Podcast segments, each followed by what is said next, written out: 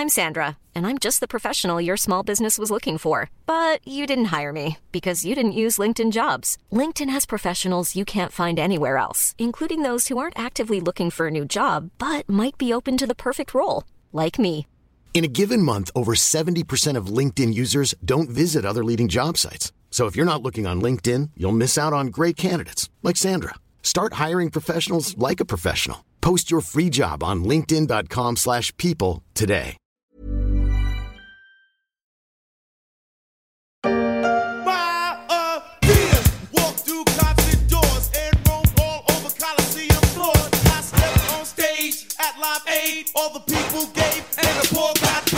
C'était il y a un peu plus de 35 ans. Run DMC clamait son amour pour une paire de godasses. Pas n'importe quelle pompe, les superstars d'Adidas. La marque allemande rentrait un peu plus dans le monde des stars grâce à cette chanson de 1986 qui allait faire exploser les ventes du modèle au pays de Nike notamment.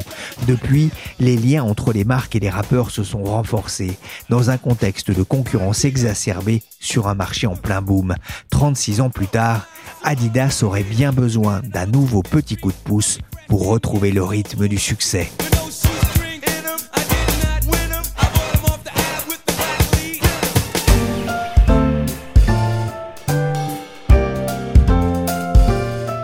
Je suis Pierrick Fay, vous écoutez La Story, le podcast des échos. Chaque jour, la rédaction du journal se mobilise pour évoquer l'actualité économique, sociale ou financière. Aujourd'hui, on va revenir sur l'éviction du patron d'Adidas, victime de la bataille des sneakers. Also got some developing news out of Adidas. The German athletic wear brand said its CEO, Kasper Rorsted, is planning to leave his post next year before his contract is up. Adidas says that it has already started looking for a successor in a statement. Le communiqué est tombé à la fin des vacances. Adidas va se séparer de son patron en 2023 dès qu'un successeur aura été trouvé. Kasper Rorsted gérait depuis 2016 les destinées du géant allemand du sport Adidas. Après une belle carrière chez Oracle, Compaq, HP et Henkel, le Danois avait comme mission de redonner un nouvel élan à la marque aux trois bandes. Six ans après, son aventure va prendre fin. Elle marque aussi les difficultés du groupe allemand dans un marché des vêtements de sport très concurrentiel. Pour parler d'Adidas, j'ai appelé au téléphone Nathalie Steiver, elle est correspondante des échos en Allemagne. Bonjour Nathalie. Bonjour. Avant de parler de, de l'avenir de ce groupe, j'aimerais savoir que représente Adidas pour les Allemands? Adidas pour les Allemands, c'est d'abord le maillot blanc et noir des équipes de foot nationales, masculines et féminines. C'est aussi celui du Bayern de Munich, qui est quand même euh, le premier euh, du championnat. Adidas, c'est aussi une entreprise familiale assez typique, euh, donc locale au départ, et qui apparaît aujourd'hui comme très engagée pour l'environnement, l'égalité des hommes et des femmes. Et c'est aussi un des employeurs très appréciés des jeunes, avec un campus très futuriste et cool. Herzogenaurach en, en Bavière. hein. Donc c'est une image à la fois traditionnelle et moderne. L'entreprise a été créée en 1949 par Adi Dassler, hein, d'où le nom d'Adidas. 70 ans plus tard, Adidas a imprimé son style dans le monde du sport et de la mode avec notamment des modèles de chaussures devenus iconiques. Tout à fait. Parce que avant d'être des vêtements de mode, euh, lifestyle, comme on dit en français dans le texte, hein, c'était d'abord des chaussures de foot à crampons. Et ça date pas d'hier. Parce qu'en fait, les premiers modèles Adidas sportifs, c'était en 1854 pour un match entre l'Allemagne et la Hongrie. Alors depuis, euh, des modèles les plus connus sans doute, c'est la Stan Smith, hein, cette basket euh, blanche à trois bandes en piqué avec un petit logo vert derrière. Elle a été lancée dans les années 70 et puis relancée dernièrement en, en 2014 avec le, le- le succès qu'on voit dans les rues. hein. Un autre modèle, c'est la, la gazelle en daim avec un peu toutes les couleurs, hein, euh, dont dernièrement jaune avec des bandes rouges et porté avec un costume vert pistache. Il faut être Brad Pitt pour oser ça à l'avant-première de Bullet Train. Et puis aujourd'hui, c'est aussi un look un peu rétro que les ados aiment beaucoup avec euh, des vestes de sport des, années 80. Bon, Nathalie, je viens d'aller voir la tenue de Brad avec les tennis jaunes canaris. Nul doute qu'elle lui va mieux à lui qu'à moi. La tenue fait plus farniente à la campagne que réunion de conseil d'administration. Une idée peut-être pour Casper Rorsted, car Adidas a annoncé fin août le prochain départ de son charismatique patron d'origine danoise. Pour quelle raison? C'est la conclusion de trois années difficiles qui peuvent se résumer à peu près en trois chiffres. D'abord, c'est la chute du résultat opérationnel qui est en baisse de, de 33,6% entre janvier et juin cette année quand même. Ensuite, on a une dégringolade de 24% sur 5 ans en bourse. Et cette année encore, l'action Adidas était à 300 euros au début de septembre 2021 et on est à moins de 145 euh, euros euh, ces jours-ci. Ensuite, le troisième chiffre, c'est l'effondrement des ventes en Chine avec une baisse de 35% cette année. Alors, il y a eu le lockdown, bien sûr, qui a réduit la consommation, mais pas seulement un hebdomadaire économique allemand a Adidas n'est pas cool en Chine. Ensuite, on a aussi des doutes croissants sur les capacités d'innovation du groupe. Visiblement, la stratégie Horn the Game qui a été présentée par Casper Rosted en mars 21 euh, a pas réussi à convaincre et donc voilà, maintenant c'est le carton rouge pour lui. Et en 2020, Casper Horsted avait vu son contrat pourtant avec Adidas être prolongé par le conseil de surveillance du groupe. Il devait rester normalement jusqu'en 2026. Est-ce que l'annonce de, son limogeage a, quand même surpris en, Allemagne? Oui, et non. Non, parce que d'abord, c'était encore jusqu'à récemment un peu le golden boy des entreprises allemandes. En 2019, c'était le manager de l'année, selon le, le, Manager Magazine. En même temps, il y avait quand même une grogne de plus en plus forte parmi les actionnaires en raison des, des mauvaises performances dont on a parlé. Et son image a aussi été ternie au moment du Covid, quand Adidas a annoncé qu'il n'allait plus payer les loyers des magasins. Bah, on peut dire que c'était pas très fair-play dans une ambiance où tout le monde jouait plutôt la solidarité nationale. La pression était devenue forte sur la direction du groupe compte tenu du parcours hein, de l'action. Vous en parliez. Le titre qui est au plus bas depuis janvier 2017. En un an, il a perdu la moitié de sa valeur. Mais l'annonce de son éviction n'a pas vraiment eu d'impact positif sur le cours. Il était quand même parvenu à redonner cet élan attendu au groupe allemand euh, depuis sa nomination. Clairement, il a eu euh, quelques belles années de, de lune de miel même après son arrivée. Dans les trois premières années, il a quand même fait, enfin, monter la valeur d'Adidas de, 24 milliards d'euros. Il a mené une optimisation du groupe très très rigoureuse hein, en recentrant la marque, notamment après la vente de, Reebok. Dernièrement, il a réussi une très belle progression des ventes en ligne. En interne, c'était aussi un accent porté sur la diversité. Il a féminisé ses équipes avec 35% euh, de femmes au poste de direction en 2020. Et puis l'objectif d'arriver à 40% en 2025. Donc le départ était plutôt bon. C'est ensuite que la mécanique s'est grippée. On a parlé des cours de la bourse. Et aussi, on attendait euh, un bénéfice net de 1,8 ou 1,9 milliard cette année. Et en fait, on est à 1,3 milliard. Hein. La Chine a fait dérailler le beau parcours du patron d'Adidas. On va y revenir. Mais Nathalie, sa nomination avait fait sensation à l'époque. Quelle est son image en Allemagne? Il a été surnommé Monsieur Parfait par la presse à son arrivée en 2016. Donc on a un cinquantenaire, euh, beau gosse, danois, père de quatre enfants, enfin un profil de charme, moderne a priori. Ensuite il arrivé de Henkel, c'est un groupe qui est connu entre autres pour les lessives euh, Le Chat ou les cosmétiques Diadermine. Et en huit ans, il avait redynamisé le groupe familial plutôt endormi, il l'avait rendu plus rentable. Donc il est arrivé avec une très bonne image qui s'est brouillée ensuite petit à petit en fait.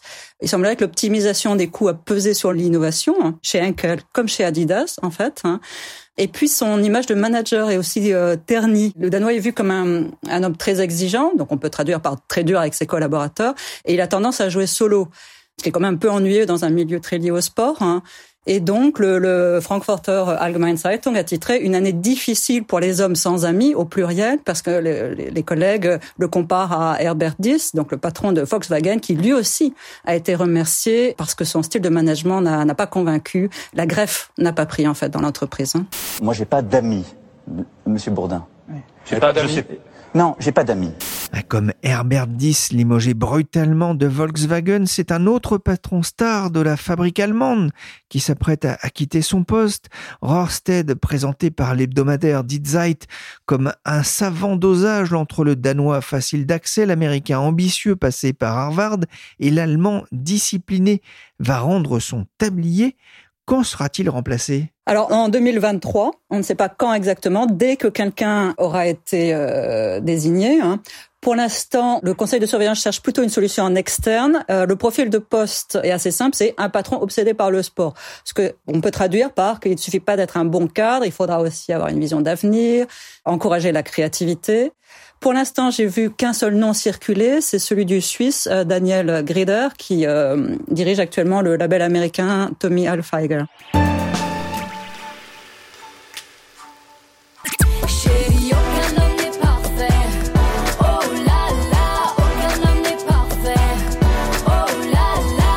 excite donc Monsieur Parfait, victime notamment du marché chinois et d'un acteur qui commence à donner des sueurs froides à plus d'un groupe occidental, y compris à Nike. Il s'appelle Antasport. Antasport est le spécialiste chinois du vêtement et des souliers euh, de sport. Virginie Jacoberger l'avouait et journaliste aux échos il est en très forte croissance et effectivement, il a coup sur coup détrôné en l'espace de seulement 18 mois à la fois l'américain Nike et Adidas. Donc ça a commencé l'an passé.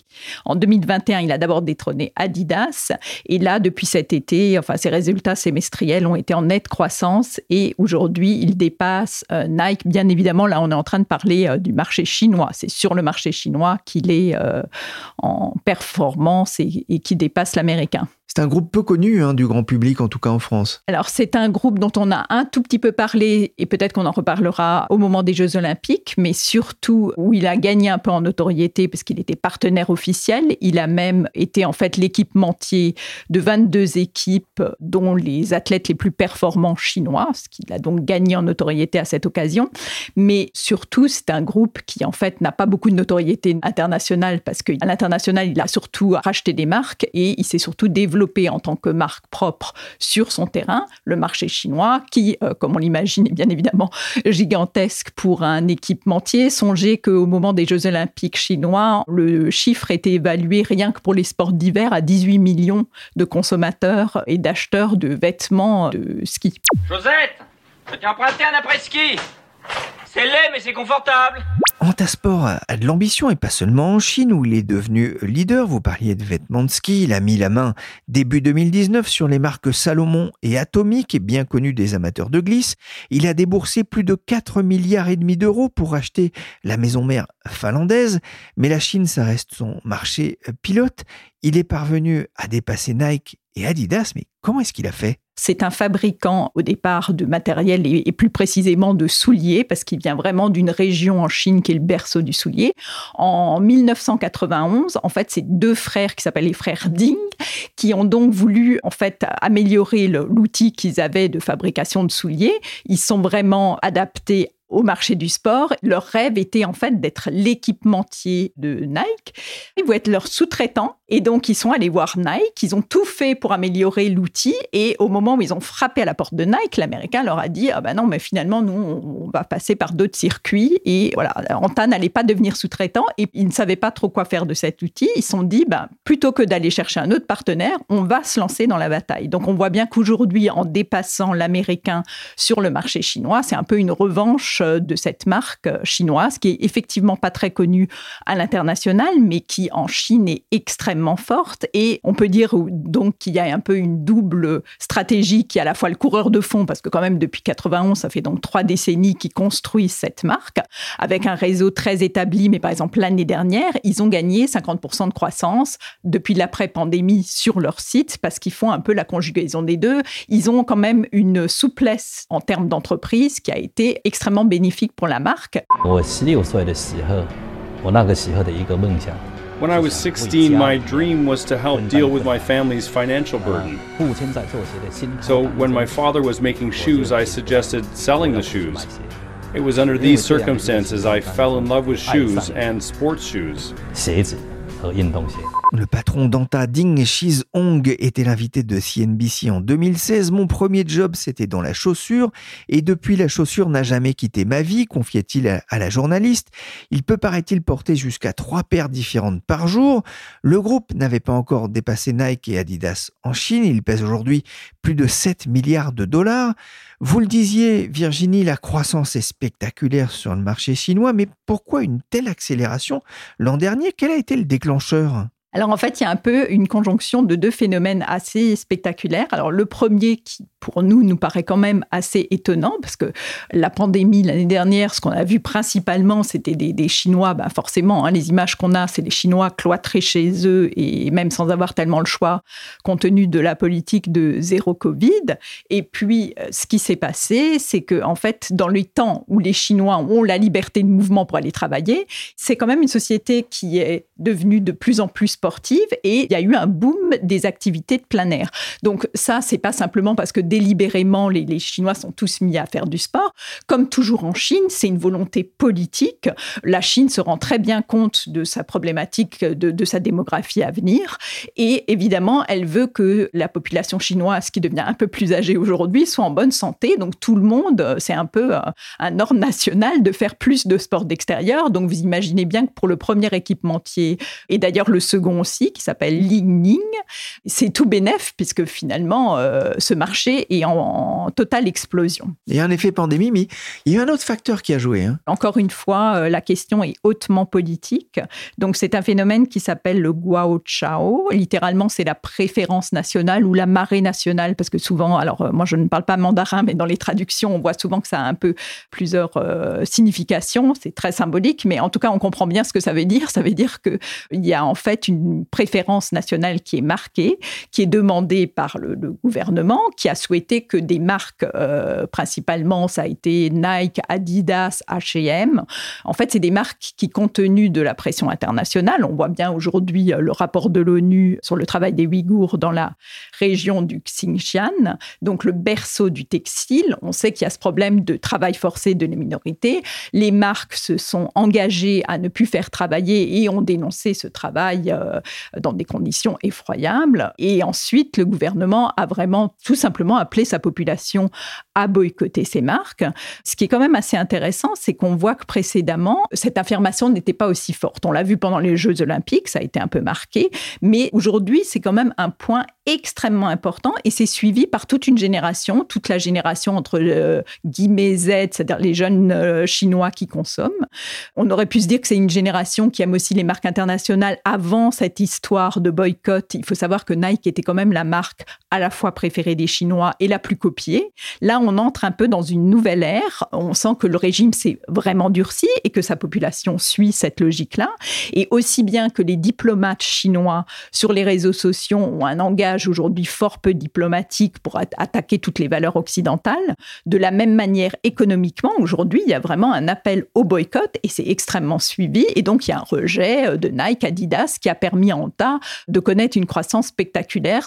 Leur revenu, c'est 7,7 milliards d'euros. C'est vraiment devenu un géant d'équipementier de sport. Son appétit de croissance lui a valu d'ailleurs le surnom d'ogre chinois. Il a bénéficié de ce mouvement nationaliste en Chine, mais j'avais une autre question. Comment se porte ce marché hors de Chine? Si on prend la France, donc en fait ce marché était dans l'habillement qui est quand même fait triste mine. On peut dire que c'est un marché qui continue de progresser.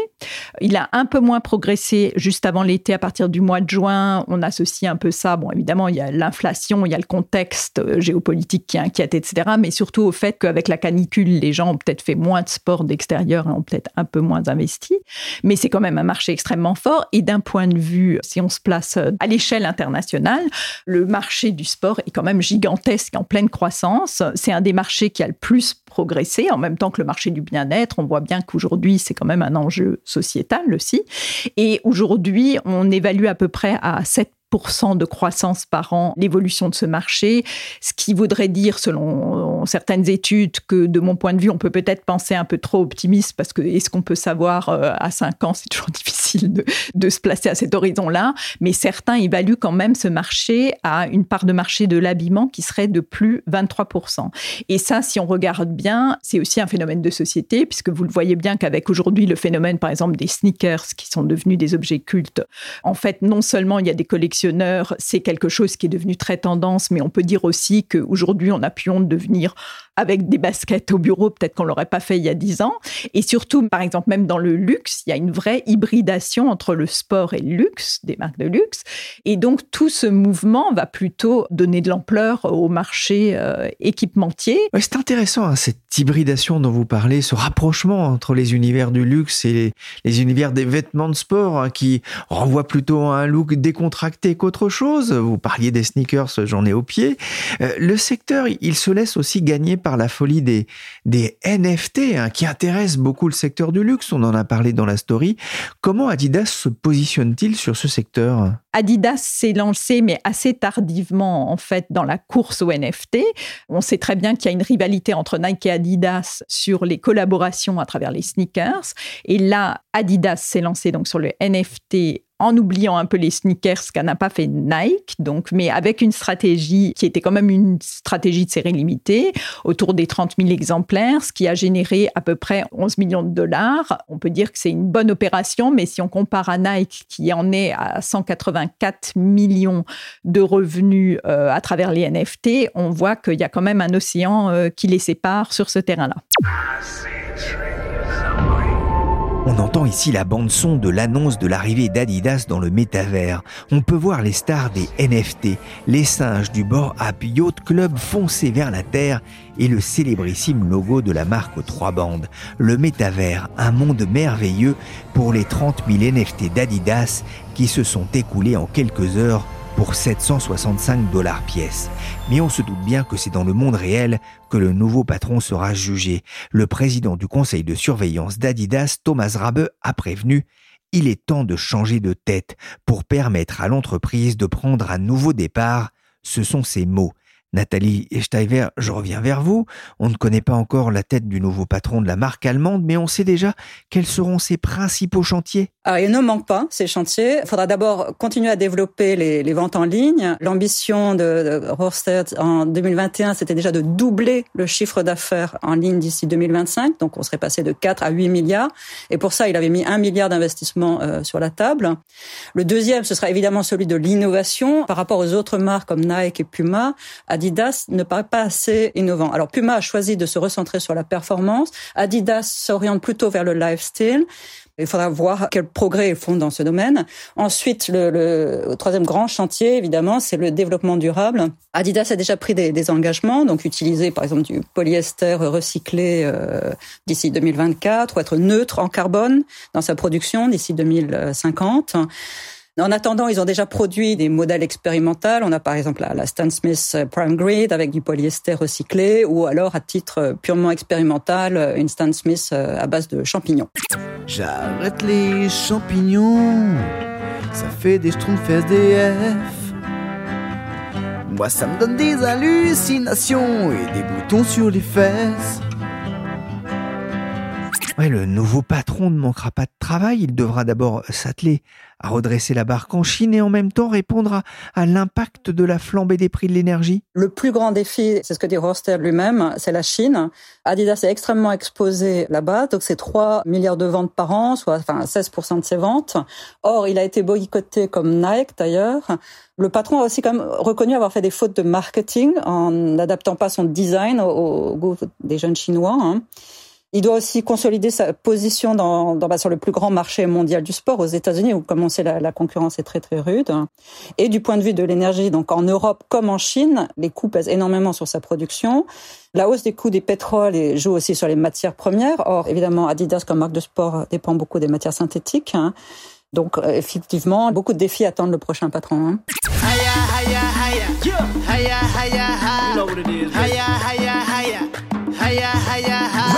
Plus court terme, euh, et le président danois sera encore là. Il y a un événement important pour les géants du sportswear. C'est la Coupe du Monde de foot au Qatar avec cette question euh, qui équipe et qui équipera le, futur champion du monde? Alors on a une dizaine d'équipes en lice qui portent des maillots euh, à trois bandes. Alors bien sûr la Mannschaft nationale. On a aussi l'Argentine ou l'Italie.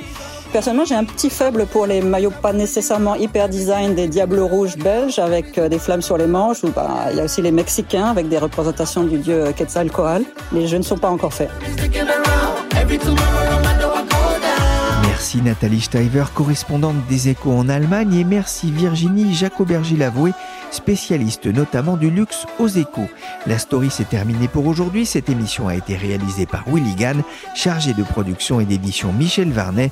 Le podcast des Échos est disponible sur toutes les applications de téléchargement et de streaming.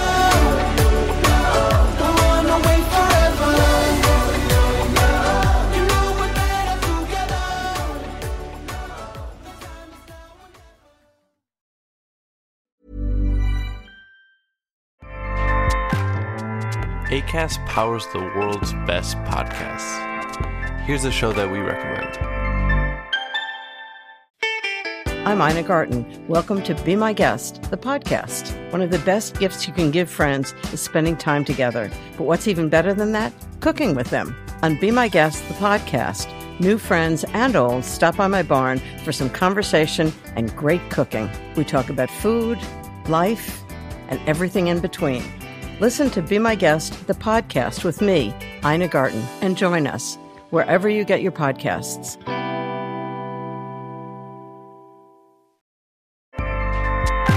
ACAST helps creators launch, grow, and monetize their podcasts everywhere. ACAST.com.